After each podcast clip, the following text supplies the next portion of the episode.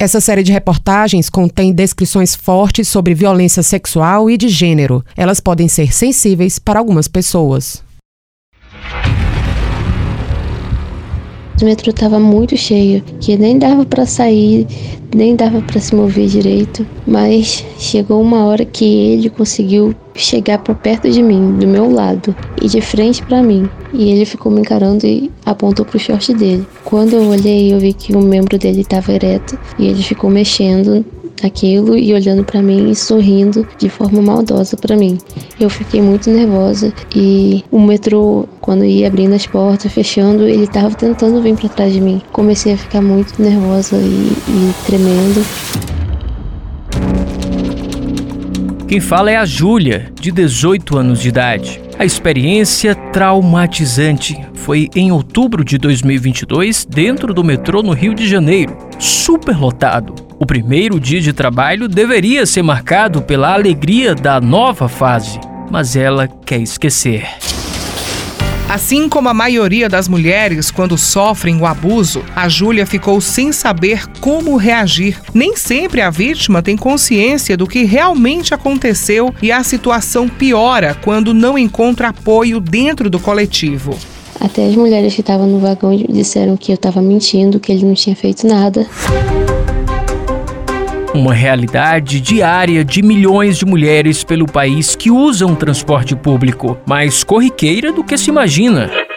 Uma jovem de 25 anos estava dentro do transporte público aqui em Juazeiro do Norte, indo para casa, quando sentou em um local lá do ônibus e um homem sentou do lado dela, esse idoso. Ele acabou encostando ali o cotovelo no seio dela, começou a apalpar, ela afastou, tentou sair da situação, ele continuou e ela acabou vendo que ele também estava com as partes íntimas para fora e se tocando uma mulher de 21 anos e um homem de 44 anos estão nessa história. Esse caso é, aconteceu aqui no estado do Ceará, lá próximo já a Aracati. Essas pessoas estavam se deslocando para pontos diferentes, mas toda essa história se desenvolveu dentro do ônibus de viagem. Nesta quarta, uma mulher de 22 anos foi vítima de importunação sexual dentro do transporte público em Fortaleza.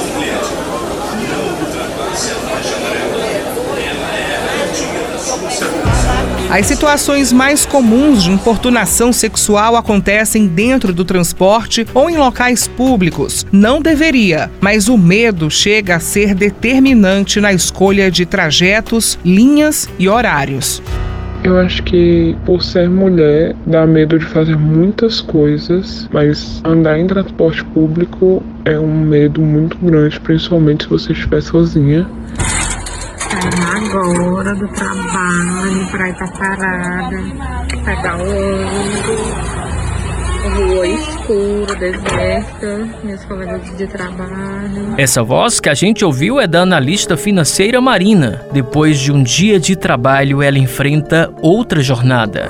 São mulheres na parada de ônibus aguardando um ônibus que vem super lotado. Pegar um ônibus após o trabalho e ir sentada não era apenas por conta do cansaço. Quando eu saí do home office, que voltei para o trabalho, para a rotina de pegar ônibus, eu saía uma hora mais tarde do meu trabalho para poder esperar um ônibus que viesse vago. Pelo fato de não, não vir em pé, no ônibus lotado, com muitos homens passando é, atrás da gente, né?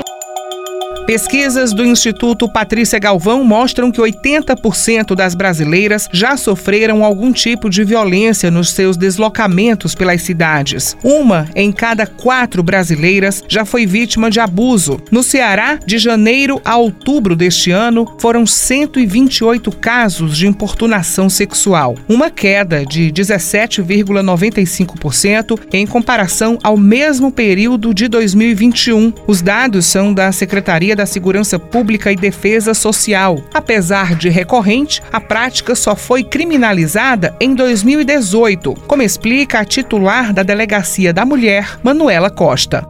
Com a criação desse tipo penal, condutas que antes eram classificadas como contravenções penais passaram a ser consideradas crime contra a dignidade sexual E qualquer pessoa, independente do sexo, pode ser vítima de crime contra a dignidade sexual. E a lei determina que praticar contra alguém sem a sua anuência qualquer ato libidinoso que vise, que tenha como objetivo a satisfação da própria lascívia ou a satisfação da lascívia de terceiro, essa conduta configura um crime contra a dignidade sexual definido como importunação sexual. O direito de ir e vir por muitas vezes é cerceado, e o problema se torna um limitador do acesso à cidade e às oportunidades que ela oferece. É o que conta a pesquisadora pernambucana Simoni César. Mais na frente você vai entender que, diante de casos de assédio, ela precisou agir de forma inédita para ajudar outras mulheres. Entendi desde muito cedo o que era ser cerceada, né? o, que, o que ter afetado o direito de ir e vir, o que isso impactava na minha vida em termos de acesso a oportunidades de ensino, de educação e de trabalho.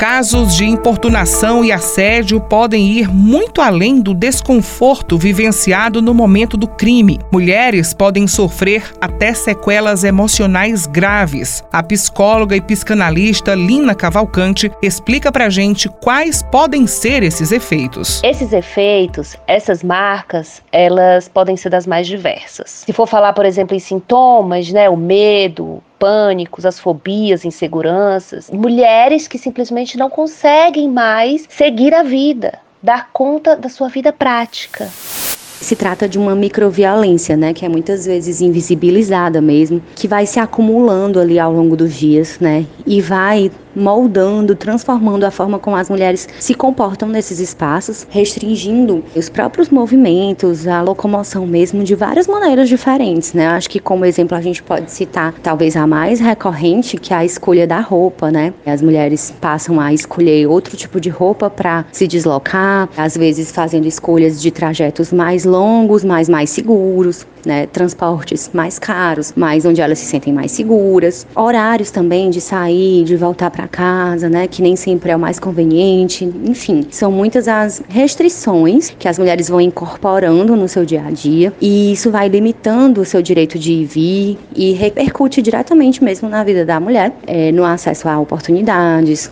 no desenvolvimento mesmo como ser humano.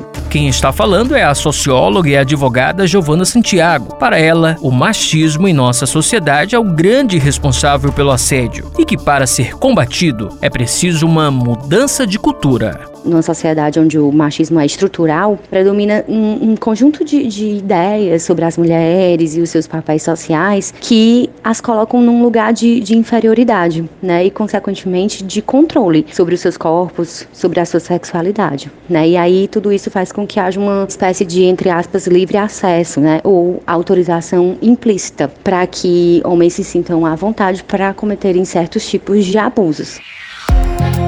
Fica com a gente. Na próxima reportagem, você vai acompanhar a importância da denúncia e como a tecnologia, através do aplicativo Nina, pode ser uma ferramenta de combate à violência contra a mulher no transporte público. Essa série de reportagens utilizou trechos de matérias da TV Verdes Mares. Narração Daniela de Lavor. Narração e reportagem Alderson Matos. Produção Beatriz Irineu. Sonoplastia Kleber Galvão. Coordenação geral Liana Ribeiro.